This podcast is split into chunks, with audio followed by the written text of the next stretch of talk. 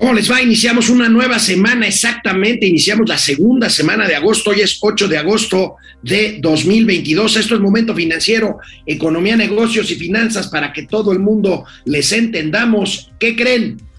¿Qué creen? El tren Maya costará, bueno, hasta ahorita, 150% más caro de lo previsto, de lo programado, de lo presupuestado. Bueno, pues esto no es novedad, eso pasó y se fue incrementando conforme se fue construyendo la refinería de dos bocas, esa que todavía está construyéndose, pero que ya fue inaugurada. Se reporta empleo y sigue reduciéndose su ritmo de crecimiento. La iniciativa privada mexicana, los organismos empresariales no ven, no ven escenario de que México salga del TEMEC. Es el escenario más catastrófico en, esta, en este diferendo cuyas consultas empezarán en los próximos días, según la secretaria Tatiana Cloutier, el próximo domingo empezaría. Y bueno, pues vamos a ver cuáles son los escenarios de esta parte del diferendo con Estados Unidos y con eh, Canadá en cuanto a la parte energética del Tratado de Libre Comercio del TEMEC. Andrés Manuel López Obrador, el presidente de México, visitó finalmente, después de cuatro días, la mina donde se suscitó el accidente, siguen atrapados 10 mineros, le fue mal al presidente, estuvo solo 30 minutos y hubo, y hubo protestas de, hubo protestas de los familiares de los mineros que están atrapados porque pues no se dio un diálogo con el presidente de la República. Parece, parece que ir allá después de cuatro días hizo que le saliera el tiro por la culata. Vamos a ver, Vienen, vienen más apagones, lamentablemente lo habíamos previsto desde hace meses, por no decir años, vienen más apagones por la crisis eléctrica. Vamos a revisar esta información. Bajan el estímulo a la gasolina premium, premium bueno, pues bajan los precios del petróleo, baja el estímulo, pero el precio se mantiene igual. No crean que el precio va a bajar conforme baje el precio del petróleo. Esto que le criticaban tanto a otros gobiernos, pues esto no va a suceder tampoco en este gobierno. Mañana el INEGI muy temprano dará a conocer la inflación. Aquí se las tendremos, pero hoy Hoy vamos a ver cuáles son las expectativas del mercado para la inflación de eh, que se anuncie el día de mañana correspondiente al cierre de julio ya estamos en agosto, al cierre de julio y por supuesto las perspectivas de lo que pasará el jueves próximo, este jueves en el Banco de México con el tema de las tasas de interés. Es lunes y tenemos gatelazos, empezamos. Esto es Momento Financiero. El espacio en el que todos podemos hablar. Balanza comercial. Inflación. Evaluación. Tasas de interés. Momento Financiero. El análisis económico más claro. Objetivo y divertido de Internet. Sin tanto choro. Sí. Y como les gusta. Peladito y a la boca. ¡Órale! ¡Vamos, réjete bien! Momento Financiero. Bueno, pues como ha pasado con la refinería Dos Bocas, esta refinería que no refina, que fue inaugurada pero que todavía no está terminada, pues hoy, hoy la noticia es y es eh, pues una exclusiva del periódico El Economista, su nota principal es el sobrecosto que ya está registrando el tren Maya, la construcción del trenecito Maya, el favorito de Mauricio Flores Arellano. Bueno, pues aquí podremos ver, podremos ver 150% por arriba de lo proyectado. Se había eh, pues estimado como un monto original del proyecto de 120 mil millones de pesos y actualmente el presupuesto ya llega, el presupuesto proyectado para terminar, si es que se termina esta obra, de casi 300 mil millones de pesos. Hay quien piensa que podrá ser todavía más y que podría llegar a 20 mil millones de dólares, o sea, algo así como 400 mil millones de pesos. El barril, el barril sin fondo del tren Maya, el tramo 6, el que va de la parte, digamos, que está más eh, eh, peleada por los tribunales de la parte desde Tulum hasta Chetumal, que es básicamente hacia la parte de Bacalar, ese es el tramo 6, tendría una inversión solo ese tramo de 70 mil 174 millones, millones de pesos. ¿Cuál planeación? Todo es un desastre. Todo es un desastre con estas obras emblemáticas del gobierno federal. Ya vimos el sobrecosto del aeropuerto de Santa Lucía, de Santa Fantasía, que no tiene vuelos, el de la refinería de Dos Bocas, que no refina un litro de gasolina, y ahora el tren Maya. Vamos a ver ¿De qué estamos hablando? Los datos del desastre, del desastre de planeación financiera de estos proyectos. Aquí los tenemos, algunos datos adicionales. Fíjense, 4.700 millones de pesos costará modificar el trazo del tren Maya para que no cruce por la capital de Campeche. Nada más por esa parte. Tampoco va a entrar a la ciudad de Mérida. Y bueno, pues también hubo un sobrecosto por la parte de no ir por el derecho de vía de la carretera desde Cancún hasta Puerto, eh, más bien hasta Tulum, precisamente todo lo que es la Riviera Maya, y, e internarse a la selva en esta parte de la destrucción de cenotes y de selvas. 40% es el avance de las obras del tren Maya, según reportes semanales que emite el Fonatur. Se me hace muy, muy volada esta proyección de Fonatur. Yo creo que es bastante menor el porcentaje de avance de las obras del tren Maya. Ya lo dijo Mauricio Flores, pues eh, si bien, si bien nos va, él prevé que solamente se podría inaugurar si acaso el tramo de Escárcega a eh, Palenque o el un tramo de Mérida a Cancún, bueno, pues lo demás se ve bastante complicado. Por lo pronto, pues ahí tenemos esos datos de sobrecosto, 150% de sobrecosto. Es un desastre, es un desastre. Son verdaderamente, y lo tengo que repetir otra vez, son verdaderamente malos. Malos de maleta y algunos, si quieren, de maldad también, porque mienten consuetudinariamente y eso pues ya es maldad, eso ya es, eso ya calienta, como dice el propio presidente de la República. Y hablando de cifras y de otros datos, el viernes se reportaron precisamente las cifras de empleo formal por parte del Instituto Mexicano del Seguro Social, que por decirlo menos, siguen siendo bastante modestas, siguen creciendo y esto es lo que dicen en Palacio Nacional, siguen creciendo pero no al ritmo eh, adecuado o no al ritmo para eh, pues eh, superar las cientos de miles de plazas que se perdieron por la pandemia y más aún, insisto, las plazas que se van demandando cada año por inclusión de jóvenes a la edad productiva, a la edad de personal económicamente activa, que son más o menos un millón de personas por año que requieren plazas de trabajo. Aquí tenemos los resultados del de, eh, último mes, julio. Eh, 10.726 plazas se crearon en julio, pero el nuevo empleo formal y las cinco meses en, en, desaceleración. Esta cifra de julio fue 90% inferior a la de julio de 2021 y fue la más baja para un mes de julio desde 2013, excluyendo el séptimo mes de 2020 y atípico por la erupción del COVID-19. Aquí tenemos otra señal muy clara de que esta aparente recuperación que se dio en los primeros meses del año, pues va tomando más bien el camino hacia esta recesión que lamentablemente está prevista y que hemos previsto aquí en momento financiero para los fines, eh, para eh, los últimos para los últimos meses, lo, fundamentalmente los últimos dos trimestres, el último semestre pues de 2020 Dos, aquí tenemos eh, pues este tema. Vamos a ver la gráfica que ilustra justamente este, esta nota. Eh, pues ahí tenemos pues las alzas en el 2021, una caída estacional en diciembre de 2021, 312.902 empleos se perdieron. Esto también hay que contabilizarlo a la hora de hacer el match en lugar de presumir. Y bueno, pues ah, eh, esto apenas se logró recuperar estos 300 mil empleos perdidos en diciembre, apenas se lograron recuperar eh, en los dos primeros meses, tres primeros meses de este año, aunque el ritmo pues bajó y ya no se recupera. Vemos cómo de 178 mil bajó a 64 mil en el mes de marzo, a solo 5 mil para volver a perder 2.800 eh, puestos de trabajo en el mes de mayo y pues apenas junio y julio pues no, no saca la cabeza. Esto es pues verdaderamente, verdaderamente eh, pues negativo, verdaderamente una nota, eh, una mala noticia para la economía mexicana, o más bien una consecuencia de lo mal o de lo no, también como dicen que va la economía mexicana. En Palacio Nacional, ya saben, tienen otros datos, dicen que va bien, pero bueno, vamos a ver esta e, estas cifras en otra gráfica que creo que ilustra mucho mejor la tendencia de las que les estoy hablando. Es, son los mismos datos, pero es otra forma de graficar la que usa el eh, financiero y pues ahí tenemos la tendencia, la tendencia ciclo, como dicen los estadísticos y los economistas, pues la tendencia cíclico es claramente un tema a la baja, un tema de desaceleración en la creación de empleo formal.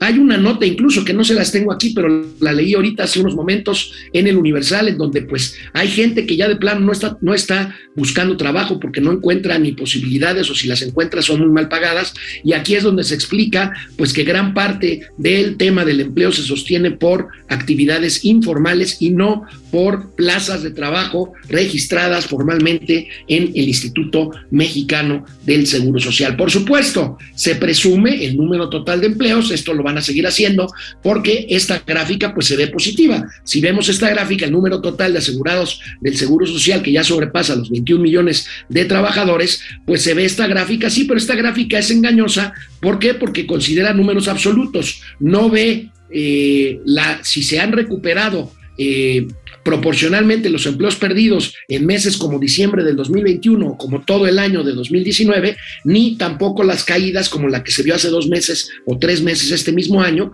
y las recuperaciones pues bastante modestas que se dan, que se dan posteriormente. Así, así el empleo, así el empleo y así las cifras de los otros datos que presumen, que presumen en Palacio en Palacio Nacional. Bueno, en el tema de las diferencias que tenemos con Estados Unidos y Canadá por el tratado, por el tratado México, Estados Unidos y Canadá, el Tratado de Libre Comercio, pues bueno, pues los empresarios hacen lo suyo, tratan de presionar con declaraciones y bueno, pues el día, eh, el fin de semana no es la excepción, los empresarios insisten en que no ven el escenario. A ver, ¿cuál es el escenario? El escenario es el escenario positivo, bueno, positivo dentro de que esto no debió de haber llegado hasta aquí, porque bueno, hubo varias advertencias de los Estados Unidos, varias visitas de personajes de alto nivel a Washington, eh, de Washington a México, la propia visita de Andrés Manuel López Obrador, que en lugar de sentarse a negociar o en lugar de sentarse a platicar con Joe Biden, le tiró un monólogo espantoso de 33 minutos ahí en en la oficina oval de la presidencia de la República, este, y bueno, pues ahí, ahí tenemos, ahí tenemos este, este asunto, este asunto del Tratado de Libre Comercio y los empresarios. Los empresarios, eh, eh, pues, eh, declaran, declaran que no ven el escenario pesimista. Les decía, el escenario optimista es este, es este de que no llegue al panel, de que todo se resuelva en esta etapa de pláticas, de negociaciones. El segundo escenario es que el panel se el panel se es lo más probable que México lo pierda y entonces tendremos sanciones arancelarias, pero el peor escenario es que México se retirara del Tratado de Libre Comercio, esto no se ve como viable, vamos a ver esta gráfica, más bien esta nota del periódico El Financiero, vamos a ver este, eh, salida de Temec, un escenario que no se considera firme iniciativa privada. Vamos a ver las declaraciones que hacen dos de los líderes de organismos intermedios. José Medina Mora, el presidente de la Coparmex, dice, México no se va a dejar, pero sí va a negociar con la intención de llegar a un acuerdo.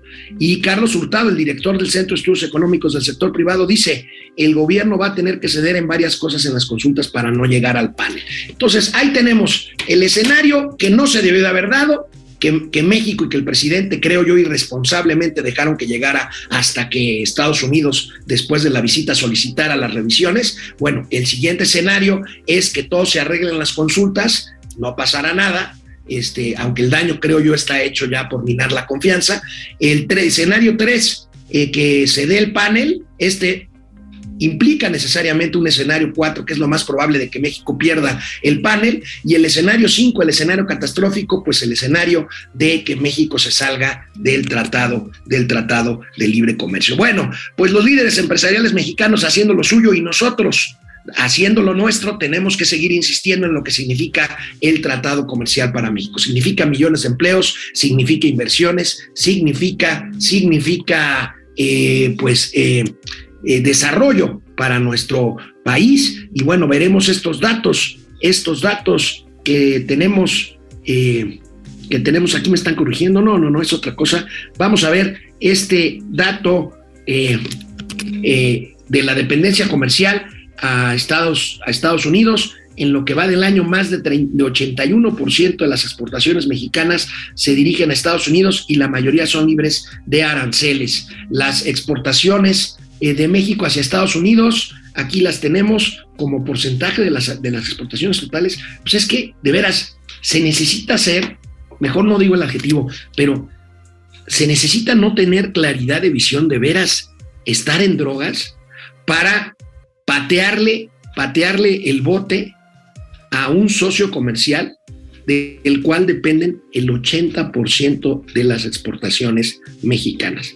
Y que estas exportaciones mexicanas soportan fundamentalmente a la economía mexicana. De veras, es algo incomprensible que se politiza, que pues en aras de este discurso ramplón del presidente de la República, en aras del nacionalismo mal entendido, pues bueno, pues ahí están, ahí están las consecuencias. Por lo demás, por lo demás, ayer en una entrevista con el financiero Bloomberg, Ildefonso Guajardo, quien encabezó las negociaciones mexicanas al fin del gobierno anterior, resume claramente que esto es una patraña, que esto pues es una mala interpretación de la realidad. Nunca, como dice el presidente de la República, se ha puesto en duda la soberanía relacionada con los hidrocarburos. Y sí se está poniendo en juego, pues, la parte de la participación de otras empresas en condiciones iguales de inversión, tanto en el sector hidrocarburos, petróleo, como en el sector petrolero. Vamos a ver lo que dijo anoche el secretario Ildefonso Guajardo. Gracias al financiero Bloomberg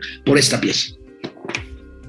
Ninguna de las cosas que señala Catherine Tai en, los comentarios para iniciar consultas está rebatiendo de que el petróleo no sea de los mexicanos o está rebatiendo elementos fundamentales este, del, marco establecido como las líneas de distribución, el monopolio de CFE en materia de distribución. Eso, eso no está a debate.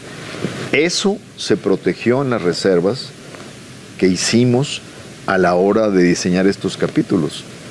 El monopolio de Estado en la distribución está garantizado. Cuando tú como negociador estás haciendo tu trabajo, tu marco de referencia es el estado de las leyes vigentes. Tú no puedes ir más allá de lo que tus legisladores te permiten en el marco establecido. Entonces, eh, creo yo que esto se está sacando del terreno técnico y tiene un uso en el terreno político.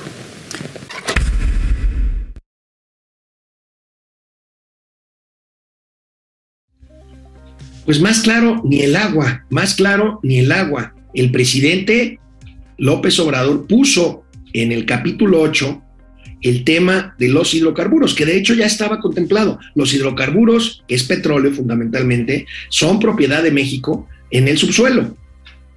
Y el presidente lleva esto a un tema de la parte electricidad en realidad los canadienses y los estadounidenses lo que están reclamando es que las empresas que participan en el mercado eléctrico y en el, mercado de hidrocarburos también no tienen condiciones similares a las que tienen Pemex y CFE, que en el propio tratado se estableció que debían competir en condiciones de igualdad con las otras empresas que incluyeran eh, precisamente inversiones en el marco del tratado. Pero el presidente, el presidente como siempre, culpa a otros. ¿Quién creen que sea el culpable hoy? No es el neoliberalismo. Eh, la mayoría de los ministros votó a favor de la ley, pero unas presiones fuertísimas de los grupos de intereses creados. Bueno, tan es así que por esa ley fueron a quejarse a Estados Unidos y el gobierno de Estados Unidos está pidiendo a México una consulta, porque supuestamente estamos violando el tratado al defender la industria eléctrica y el petróleo. ¿Ya recibió respuesta? No, pero ya lo he dicho en otras ocasiones y es muy claro. Con la independencia de México no se negocia. La soberanía nacional la vamos a defender siempre. Y tienen...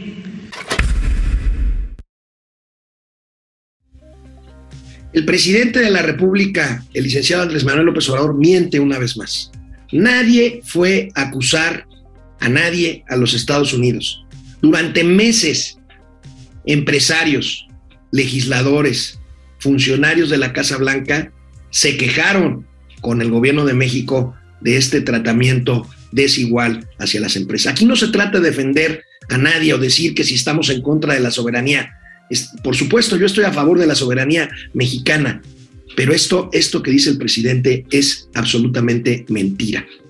Fueron ellos, vinieron varias veces, vino John Kerry tres veces y el presidente no tuvo, no tuvo la decencia de hablar claro o, o finalmente actuó de mala fe, actuó de mala fe y dejó crecer esto hasta el punto que unos días después de su visita a la Casa Blanca, pues el gobierno de los Estados Unidos puso, puso y solicitó, puso en la mesa y solicitó estas revisiones al TEMEC, estas revisiones que nos puede costar muy caro y que el presidente aprovecha, creo yo, creo yo, en una forma inadecuada, por no decir eh, miserable, poner en riesgo la economía mexicana para sustentar un, un discurso nacionalista que ya amenazó con eh, pues explayar en la mesa o en más bien en el atril de la celebración de la independencia nacional el próximo 16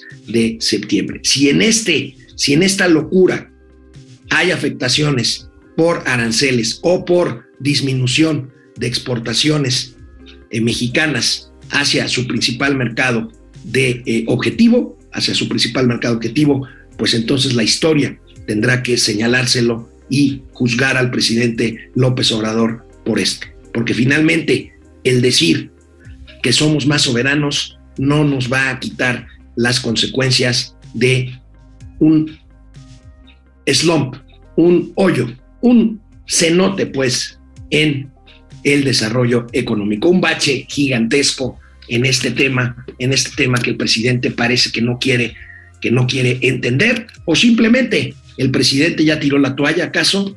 Ya entendió que este va a ser un gobierno perdido en materia económica y entonces pues lo único que le queda es apelar a defender el patrioterismo mexicano.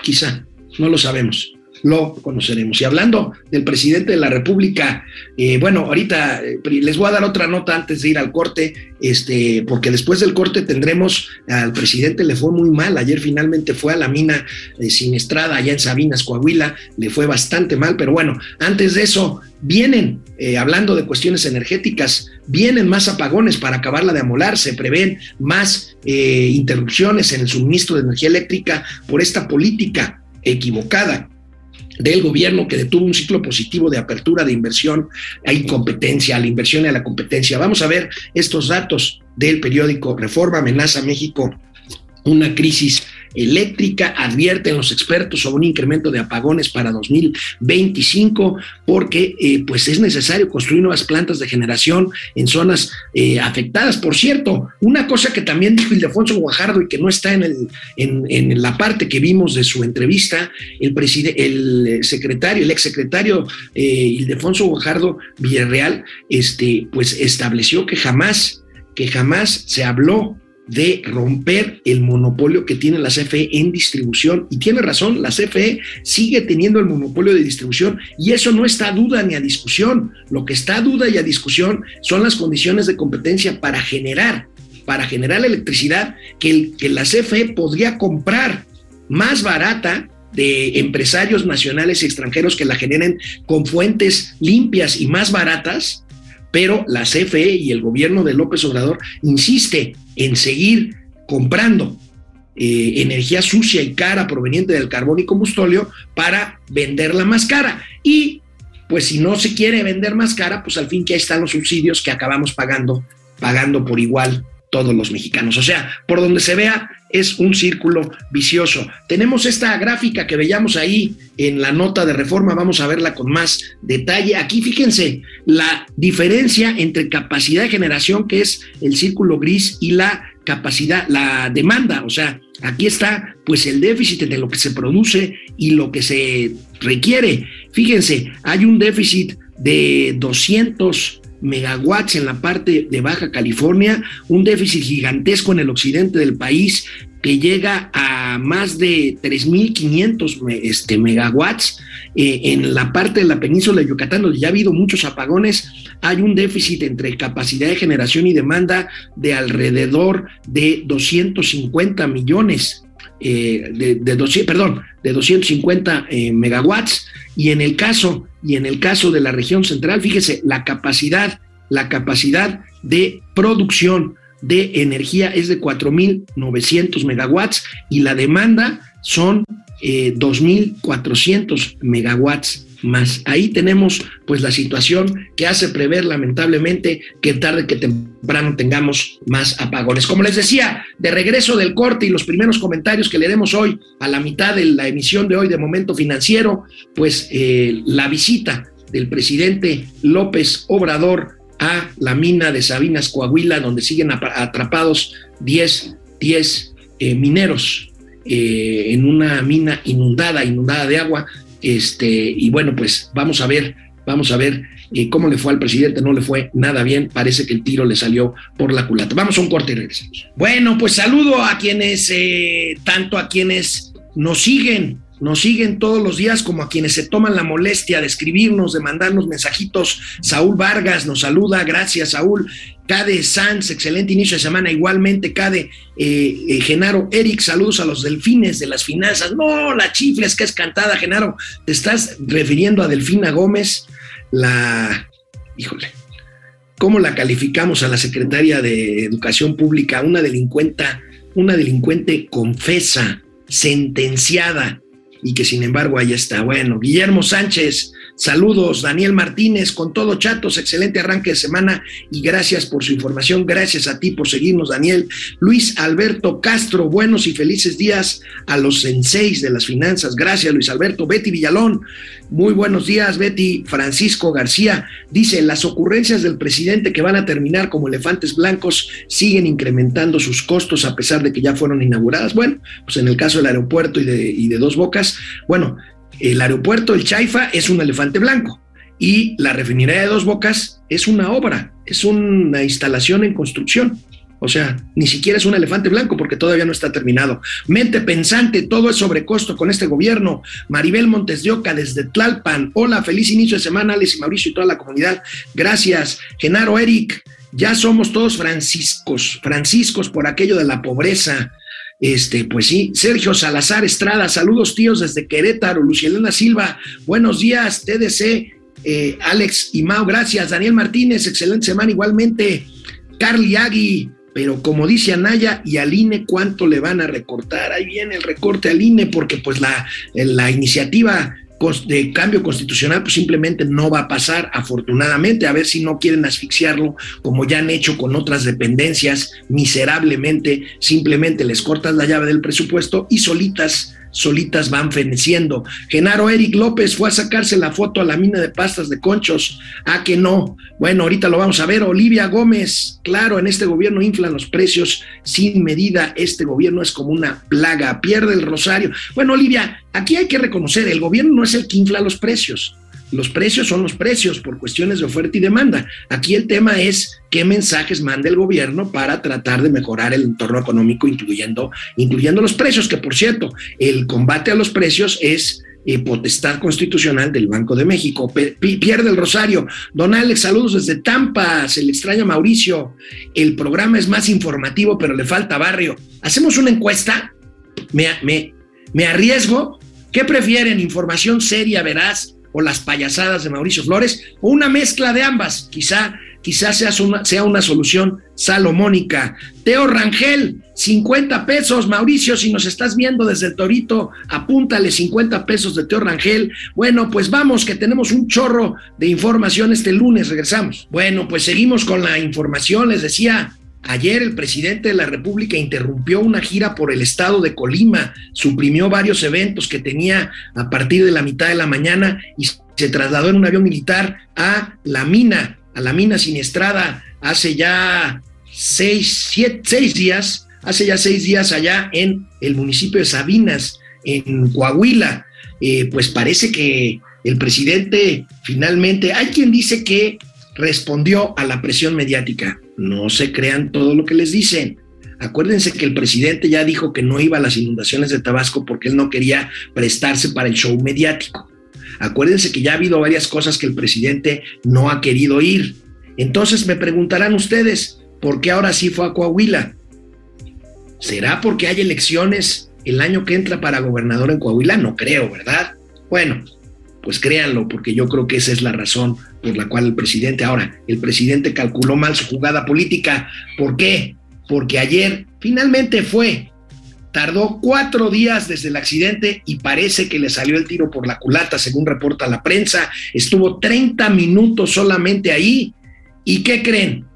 Pues con una valla de por medio apenas platicó con los familiares que están allá apostados desde hace días, esperando noticias de los 10 mineros atrapados bajo 100 metros de mina, de los cuales eh, pues aproximadamente todavía 30 metros están inundados, o sea, los mineros están materialmente bajo el agua. Algunos dicen con esperanza, eh, lamentablemente pues estas esperanzas cada vez se eh, difuminan más, pues que estarían en una bolsa de aire, pero están materialmente bajo tierra y bajo agua. Aquí tenemos hace AMLO Visita Express 30 minutos y bueno, dice que platicó con los con los familiares. Creo que los asesores del presidente debieron de programar y preparar una plática, una plática formal y larga con los familiares que están ahí esperando noticias de sus eh, familiares, ya están desesperados con toda la razón, no fue así. Y bueno, el le salió el tiro por la culata, hubo gresca ahí, hubo eh, pues eh, empujones y hubo reclamos, hubo reclamos de algunos de los familiares, pues porque el presidente materialmente fue, dicen, nada más a tomarse la foto. Aquí, pues un lamentable y por supuesto irónico eh, reacción de eh, una de las mujeres que está ahí al pie de la mina esperando desde hace eh, cinco días, seis días ya casi, noticias de sus familiares atrapados en la mina. Vamos a ver. Presidente, le agradezco su visita que vino a hacer a esta área donde está ahorita el dolor le agradezco que haya venido a tomarse la foto con mi dolor de mi familia y el dolor de cada uno de los que estamos aquí. Gracias, espero y sus fotografías le sirvan para su política. Gracias, muchas gracias por el grandísimo visita que nos vino a hacer. Se lo agradezco.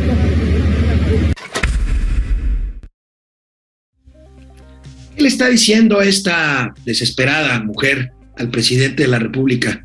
Señor presidente, nos hubiera gustado que se sentara a platicar con nosotros, a escuchar nuestras preocupaciones, a escuchar nuestras quejas de que sentimos de que las obras de rescate no han sido lo rápida que nosotros quisiéramos, y el presidente escucharlo y asumir su papel, asumir el papel, pero no, el presidente ya sabe que le gustan los escenarios controlados, le gusta que en lugar de una señora como la que acaban de ver esté Lord Molécula diciendo que qué bonito se le ven sus zapatos, o el señor del parche, ¿se acuerdan de él? O o la güera que le dice que parece corredor keniano, o más aún como este señor que vimos un gatelazo hace algunos eh, días queriendo callar a otra reportera que estaba criticando al presidente de la República. Esto es, pues lo que yo digo, que creo que esta decisión le salió el tiro por la culata al presidente de la República. Y como dice esta persona, pues ojalá y le haya servido por lo menos para sus objetivos políticos que pasan por la elección, por la elección del próximo año en la gubernatura de Coahuila, en la cual hay dos precandidatos eh, pues que han sido señalados como cercanos al presidente. Uno, el subsecretario de Seguridad, el señor Ricardo Mejía, y otro, pues un senador un senador cercano, que dicen que ya no lo es tanto, a la 4T, un senador que además es empresario carbonífero y que además probablemente se ha señalado como corresponsable por alguna sociedad en la mina siniestrada, que es el senador Armando, Armando Guadiana. Bueno, vamos al siguiente, al siguiente tema de este momento financiero. Fíjense que, pues, por si algo le faltaba la parte aérea, la parte del aeropuerto internacional de la Ciudad de México, que ya es un verdadero caos, pues la Auditoría Superior de la Federación, según reporta el diario El Universal el día de hoy, encuentra irregularidades en qué creen, en el gasto de mantenimiento de las pistas. Recuerdan que apareció un bache en la pista hace algunos días en una de las dos pistas del Aeropuerto Internacional de la Ciudad de México. Bueno, pues hay irregularidades en el gasto de mantenimiento que se ha dado desde 2019, según las revisiones de la cuenta pública de la Auditoría Superior de la Federación, pues hay, hay eh, pues eh, desvíos o por lo menos gastos mal efectuados en estas labores. Vamos a ver la nota de nuestros amigos del Universal. Fíjense, 452 millones de pesos para remodelar pistas y hay baches. En 2019, el Aeropuerto Internacional de la Ciudad de México las rehabilitó, pero los trabajos no garantizaron las mejores condiciones para el Estado, revela la Auditoría Superior de la Federación. Pues ahí está, otra cosa hecha mal. Aquí otros datos del Universal, vamos viéndolos de una vez. 9 millones 532 mil 100 pesos es el posible daño al erario. No es mucho, el tema es que finalmente no se arreglan las cosas y 10 empresas fueron contratadas para ejecutar 155 obras en el AICM. Bueno, pues esto, esto no ha servido sino para aumentar el caos en el Aeropuerto Internacional de la Ciudad de México. Ayer, domingo de verano, domingo de vacaciones de verano, un verdadero caos. Absolutamente todos los vuelos en las pizarras del Aeropuerto Internacional de la Ciudad de México se marcaban como demorados. Y bueno, miren nada más cómo están las cosas que hasta el AIFA, este aeropuerto que pues están gastándole para que no se venga abajo, aunque tiene cinco meses inaugurado, bueno, pues hasta en el AIFA, ya no digamos, imagínense, lo que necesita de mantenimiento el Aeropuerto Internacional de la Ciudad de México, si hasta en el Chaifa ya están listos para contratar servicios de mantenimiento para sus pistas, que están nuevas. Pero bueno, esto es algo que es permanente y que tiene que ver con el ejercicio de una planeación de mantenimiento prudente y responsable que no es tomado en cuenta a la hora de recortar eh, pues por la austeridad republicana, pues todos los gastos y que deriva en los líos y en los desastres que vemos en todos los ámbitos de la administración pública federal, de la obra pública, de los servicios, de los mantenimientos. Y bueno, pues aquí el AIFA ya lista licitaciones para trabajos de mantenimiento de pistas y prepara dos concursos, el CHAIFA, este que recibe pues menos de una decena de vuelos al día, ya no digamos eh, más allá. Bueno, en fin, aquí tenemos esto. Y bueno, pasemos al tema de la inflación. Mañana temprano, el INEGI dará a conocer a las seis de la mañana. Nosotros lo tendremos desde esa hora en nuestra plataforma, en nuestras plataformas electrónicas de comunicación, pero aquí se los daremos mañana, Mauricio Flores y yo, en Momento Financiero. Mañana se informará cuánto llegó la inflación al cierre del mes de julio. Aquí la proyección que mañana confirmaremos o no en nuestro programa. Los expertos prevén una inflación de eh, arribita del 8%, 8.13% en julio. Vamos a ver si esta expectativa se cumple o es mayor. Vamos a ver eh, eh, en qué para. Aquí está, anticipa inflación durante julio. Y ahí tenemos 8.4% anual. Está es la expectativa para inflación eh, al, cierre del año. Este, aquí eh, Mauricio Flores eh, cree que puede llegar a 10%. Y bueno, esto es por un lado. Por otro lado, dependiendo de lo que se reporte mañana por parte del INEGI, pues la Junta de Gobierno del Banco de México tendrá un día más para pues confirmar si sube la tasa de interés más todavía en 75 puntos base cosa que está completamente descontada, o dependiendo de lo que reporte mañana el INEGI temprano, pues eh, toma la decisión, como anticipan muchos analistas y expertos, de subir la inflación 100 puntos base, o sea, un punto porcentual eh, para llevarla pues ya a límites récord el próximo jueves, que será eh, pues eh, la difusión del resultado de la Junta de Política Monetaria del Banco de México después de las vacaciones, después de las vacaciones de verano. Y bueno, hablando de inflación, veamos esto que publica muy interesante, lo quiero comentar con ustedes porque el economista publica hoy una lista muy interesante de precios comparativos entre cuánto cuestan algunos productos en el supermercado, en el súper, y cuánto cuestan en mercados públicos. Y bueno, pues es muy interesante ver esto, pues por supuesto, quienes van de compras lo saben mucho mejor, eh, pero bueno, aquí algunos ejemplos, ahí los tenemos, se los platico. El aceite, un litro de aceite vale en el supermercado 51.50 y en el mercado 59 pesos, o sea, eh, 7 eh, pesos con 50 centavos más. El aguacate vale un kilo en el supermercado 79, claro, siempre están muy feos, muy verdes. Y en el mercado más maduritos, pues 6 pesos más, 85 pesos. El arroz, 16.90 en el supermercado, 24 en el mercado. El atún enlatado, fíjense, 10 pesos en el supermercado, 23 pesos en el mercado. El azúcar, El azúcar sí es más barato en el mercado, 27.50 en el supermercado, 20 pesos en el mercado. La Coca-Cola, 22 contra 23. La cebolla es más barata por un peso en el mercado. El chile serrano es bastante más barato, la mitad. Fíjense, mientras en el super cuesta 38.90, en el mercado se puede conseguir a 15 pesos. En el caso del frijol es el doble de 20 a 42 pesos entre el súper y el mercado. El huevo, dos pesitos más caro. El jamón eh, es más caro en, el supermercado, 230. Se puede conseguir el mismo kilo de jamón York en 135 pesos. En fin, aquí está esta lista que si quieren pueden consultarla en eh, la página, ahorita les digo qué página, 12 del economista. Bueno, pues aquí está la ley de la oferta y la demanda y pues el tema de las economías de escala, pues los supermercados, las grandes cadenas de retail, como le llaman este, los eh, economistas y los financieros, estas empresas eh, que compran grandes volúmenes eh, de mercancía y que con esto pues venden a precios pues más baratos, incluyendo el margen que tienen, bueno, pues ahí tienen, pero bueno, mucha gente prefiere consumir productos pues más frescos o más maduros, en el caso, por ejemplo, el aguacate en mercados públicos o en mercados sobre ruedas y tianguis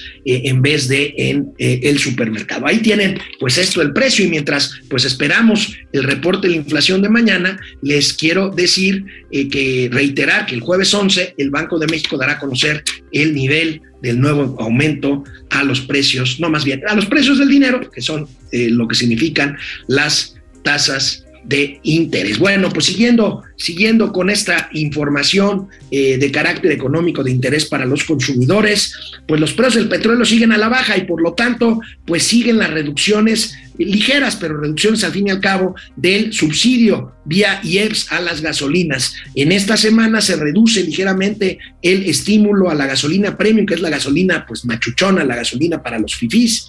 Bueno, este, la verdad es que ya lo hemos dicho, este subsidio beneficia claramente más a los que tienen más, porque pues quienes no lo tienen, pues simplemente no son consumidores de gasolina. Pueden verse beneficiados porque este subsidio a las gasolinas no afecte todavía más a la inflación, que es lo que les pega a los más eh, amolados, desgraciadamente, pero bueno, habría que ver el costo-beneficio a la hora de machar cuánto cuestan esos estímulos, esos subsidios en el presupuesto fiscal. Bueno, pues aquí, aquí este, se los damos a conocer y lo comentamos siempre. Y bueno, esta nota del economista que habla de la reducción de 36, eh, más bien, la reducción en el subsidio del IEPS este, el diésel en, en, la premium se pagarán 36 centavos por litro, en diésel y en magna continúa el subsidio fiscal al 100% y ya llevamos un dineral gastado en esto, insisto, 400, 500 mil millones de pesos costará este año este subsidio. Y bueno, pues eh, eh, este eh, estímulo fiscal a la gasolina igual o mayor de 91 octanos se reduce 92.23% y esto se debe a la baja en los precios del petróleo crudo. Pero esto, pues ustedes me preguntarán, oye, entonces eso quiere decir que si baja, baja la, el precio del petróleo, bajará el precio de las gasolinas, no, no, se reduce el estímulo, este, cobra un poquito más el Estado, pero el precio sigue más o menos manteniéndose igual. No es como lo propuso alguien, bueno, pues una forma de poder cubrir, una forma de poder cubrir eh, pues el costo eh, fiscal del estímulo, pues sería bajar el precio de la, de la gasolina conforme baja el precio del petróleo, pero eso no va a suceder, lamentablemente, se los tengo que decir, pues así es, así ha sido, esto lo criticó mucho los hoy gobernantes cuando eran oposición, pero pues esto así seguirá siendo. Vamos al segundo corte de este programa para regresar con los gátelas. Bueno, pues Fidel Reyes Morales nos dice de mendigo a millonario la historia de José Ramón, el hijo del presidente, uno mismo desempleado, un humilde desempleado que se convirtió en Playboy. Pues no se convirtió en Playboy, simplemente vive no sé de qué y vive bastante bien y yo diría de mendigo a millonario, no de mendigo a millonario. Fidel este, eh, volvió el tema de José Ramón porque circuló una foto que eh, pues obtuvo mi amigo, el periodista Amado Avendaño, de José Ramón y su esposa Caroline Adams, este, pues eh, en el hotel, en un hotel de lujo en Acapulco, en el hotel Banyan Tree. Y bueno, pues esto desató todavía más conversación en torno al hijo mayor del presidente de la República, José Ramón López Beltrán. Dulce Villegas, seré claro en su cabeza, será claro en su cabeza porque la realidad de México no, le va, no la ve ni la verá, solo quiere un México a modo obediente y ciego a su corrupción y desatino. Dura, Dulce Villegas, estoy de acuerdo con ella. Raimundo Velázquez Hidalgo, saludos, tío Alex presente como siempre desde Zacatlán de las Manzanas. Raimundo, saludos. Carlos, Sam, en Mérida tenemos una llegada masiva de familia y empresas y los apagones son eh, cada día mayores. Tienes razón, Carlos, hay una gran cantidad de personas que están yéndose hacia Mérida como una opción, buscando un lugar seguro, que Mérida lo es, y un lugar donde trabajar, que ahí no estoy seguro, tú nos dirás cómo está. Eh, pues, eh, Yucatán va bien, no estoy seguro que tenga la posibilidad de absorber tanta demanda de trabajo, porque efectivamente hay mucha gente que se está yendo allá a la Blanca, Mérida, a la ciudad blanca. Minerva Barrón, buen día desde Chihuahua. Beatriz Ponce, buen inicio de semana, se animó a ensuciar su único par de zapatos. Bueno, pues, pero poquito, 30 minutos nada más y no le fue nada bien. Amalia Hernández García, hola, mi par consentido eh, de las finanzas, los Broso y Loret eh, financieros, los queremos nosotros también, Amalia, muchas gracias. Andrea Bárbara López Olvera, buen inicio de semana igualmente. Dulce Ojeda, Dulcecita, Marian Sabido, eh, con el gasto descontrolado en las obras emblemáticas no habrá recaudación de impuestos que alcance. Ya se los he dicho, Marian, se viene, ahí viene una crisis fiscal, ahí viene una crisis fiscal. Laura Romo y el sector salud, un desastre, un desastre, Laura, un verdadero desastre. Recordemos, fíjense, yo creo que una de las grandes catástrofes de este gobierno será el tema de la salud por la desaparición del Seguro Popular, por la escasez de medicinas, por la gestión pandémica, por la mala administración, por el desastre que representa el doctor Jorge Alcocer y el disque doctor Hugo López Gatel. Eduardo Martínez Ibarra, falta comentar que los productos del supermercado son de más calidad de los del mercado. Buen punto, Eduardo, tienes toda la razón. Ahí lo dejo, tienes absolutamente toda la razón. Eduardo Martínez Ibarra, incluso en Estados Unidos los mercados mexicanos o latinos venden productos de segunda, mientras los grandes supermercados venden producto de primera. Eh, eh, Server, que no le vengan al bodoque del bienestar y a la hora del bienestar con que la ley es la ley. Pues no, y ellos dicen que fueron a tomarse una foto nada más al hotel, que no se hospedaron ahí. Bueno, ¿ustedes qué dicen? Rafifi PD, cada amanecer con este gobierno es un infierno, siempre le espera de nuevos fraudes y robos. Carly Agui, ¿y qué ha pasado con la discusión de las pensiones? Bueno, pues mira, en cuanto a las pensiones generales por Afores, ahí está la reforma y ahí están las Afores funcionando bien, eh, con la llamada de que aporten a su Afore, aporten una cantidad mensual, eh, aporten si pueden cuando reciban un dinero extra, aporten a su Afore, es su retiro, y pues el tema de las pensiones este, pues del IMSS es un valor, es un barril sin fondo. Y pues para el tema de las pensiones eh, de los programas sociales del presidente López Obrador, pues es un barril sin fondo también, es un tema que eh, hará crisis tarde o temprano en las finanzas públicas. Bueno, ya lo hizo, pero harán más. Genaro Eric, los más pobres financian mi tanque de gasolina, está bueno. Pues, bueno. Auditoría GDL, Dos Bocas, el Tren Maya, el Chaifa y todos los errores en el sector salud, economía, etcétera. Ahí viene el Fobaproa del bienestar. Aitor Cantú, es mil veces preferible que no se cobre el IEPS a la gasolina a que este gobierno emplee dicha contribución en sus tonterías habituales. Tienes razón, Aitor, porque, pues, finalmente, cualquier decisión de carácter fiscal, cualquier decisión en cuanto a finanzas públicas está orientada a tener dinero para gastar en las pensiones, en las becas, pero sobre todo en las obras emblemáticas que una ya es un elefante blanco, el aeropuerto Felipe Ángeles, otra es un engaño monumental, la refinería de Dos Bocas que no han terminado de hacer, y la otra, el tren Maya, que es un barril sin fondo. Beto EB, desde, no dice desde dónde, pero pues supongo que son dólares, 4.99. Si son pesos, de todos modos, gracias, pero deben de ser dólares. Lo checamos con nuestros amigos del equipo de producción. Gracias, Beto EV. Vámonos con los gatelazos. Bueno, pues empezamos con los gatelazos de esta semana. Pues miren, ya encarrerado estoy del viernes, que ya ve que tuvimos ahí mames. Bueno, seguimos con las alegorías de, de los resultados de la 4T. Vean este video. Si usted cree que vamos mal, pues agárrense, porque la cosa siempre se puede poner peor.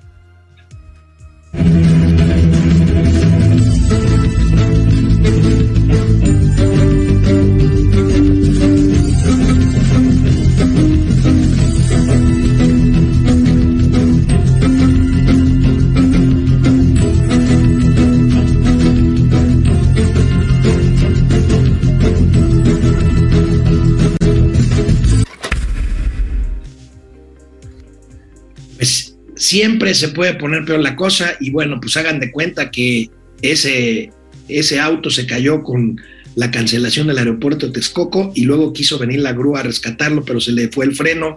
Pues ya saben, los gastos del bienestar, la suspensión del seguro popular, la inseguridad de 130 mil muertos, la economía que no crece y pues bueno, el camión que venía o la grúa que venía a rescatar al coche de la 4T acabó por arrollarlo, por arrollarlo en, en, reversa. Bueno, retomamos porque es lunes al buen champ que está de vacaciones pero que sigue trabajando. Bueno, suena un un este, contrasentido, pero pues aquí puso esta pieza. Vamos a ver la gancha.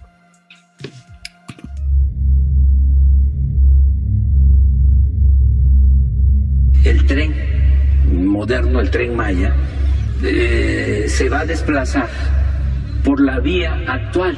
No se va a talar nada, no se van a abrir, no se va nada a, a estacionar un árbol. Pareciera ser un gran líder. Su inteligencia podría traer equilibrio a la galaxia.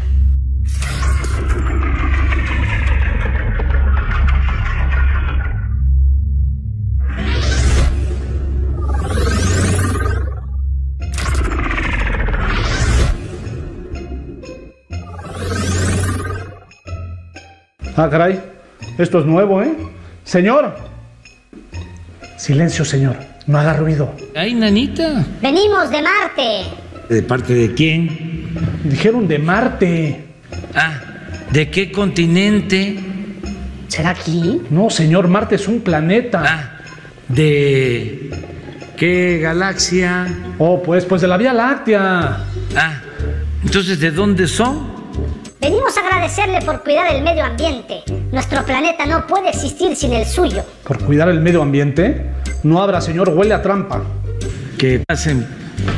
¡Oh, gran líder! Gracias por no talar los árboles de la selva. Pero yo no soy tan seguro de eso.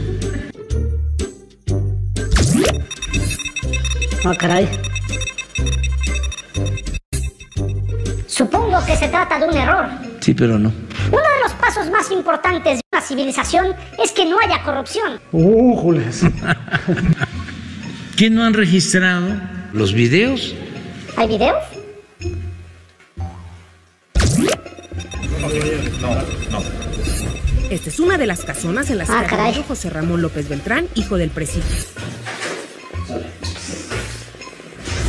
De impunidad ni hablamos, ¿verdad?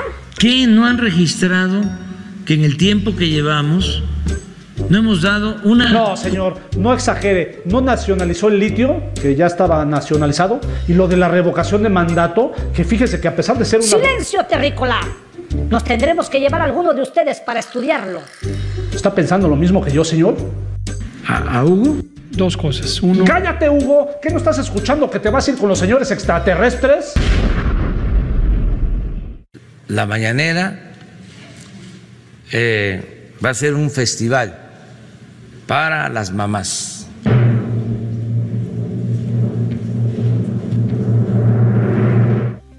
Yo también estoy de acuerdo con que se vaya al diablo lo más lejos posible el señor Hugo López Gatel. Bueno, tenemos al gobernador Fosfo Fosfo, a Samuel García de Nuevo León.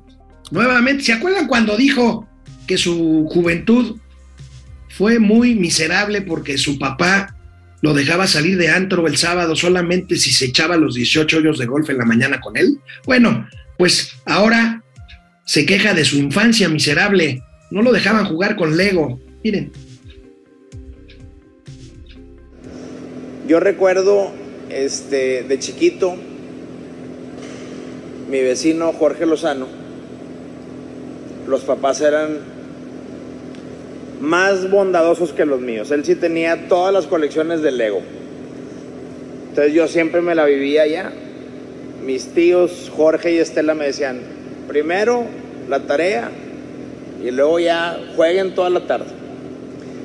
Y pasé muchos momentos muy agradables que no tengo duda dentro del giro, dentro del espectro que puede un niño tener al escoger un juguete, pues sin duda el de construir vía Lego es mejor que otros como videojuegos sanguinarios o que nada más trastornan las mentes de nuestros niños. En Navidad, ese 25 de diciembre, terminando la cena familiar, nos fuimos al DIF Queridísimos amigos y amigas regias y regios, ustedes votaron por esto, así que no se quejen. Bueno, vámonos, siempre hay tiempo para todo, incluso para divertirse, pero el deber laboral es lo primero, es un consejo. De momento financiero, siempre hay que cumplir con las jornadas laborales, aunque haya tiempo para todo, insisto, vamos a ver este buen hombre que se divierte, pero que a la hora de cumplir con su deber lo hace.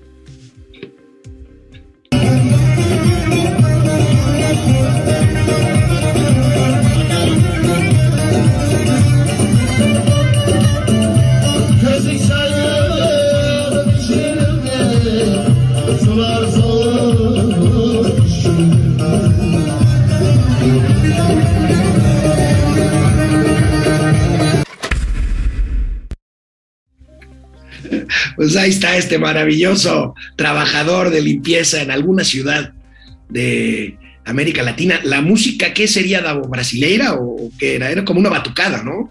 O era agua. Es como hindú, bueno, ya estoy mal, o sea, gatelazo para ustedes. Alejandro Rodríguez confunde la música mística hindú o fiestera de hindú con la batucada brasileña, pero bueno, ahí tenemos esto. Bueno, vámonos, vámonos con otros dos gatelazos internacionales para terminar hoy. El primero, el presidente de Perú, Pedro Castillo, está a punto de ser destituido por corrupción.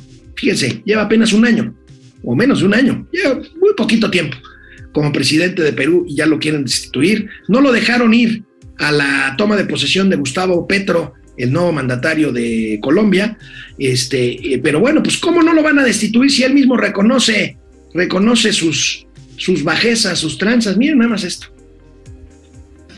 Lo que ha pasado es que no les gusta que me hayan sometido a sobornos, no les gusta que me hayan sometido a chantajes.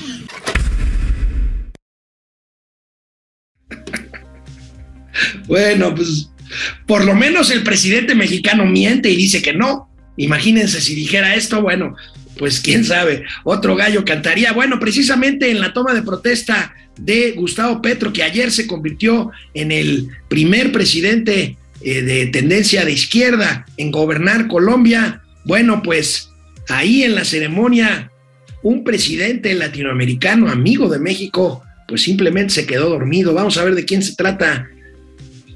Se trata del presidente de Argentina, el señor Alberto Fernández, el títere, dicen, de doña Cristina Fernández de Kirchner, la vicepresidenta viuda de uno de los más eh, fieles representativos, representantes del peronismo argentino. Bueno, Alberto Fernández simplemente se echó un coyotito en la toma de posesión del presidente Petro en Colombia. Bueno, pues llego así al final, justo a una hora de transmisión de El Momento Financiero de este lunes 8 de agosto. Cuídense, por favor. Nos vemos mañana. A ver si mañana ya tengo aquí al inefable, al buen Mauricio Flores Arellano. Seguramente sí. Nos vemos mañana.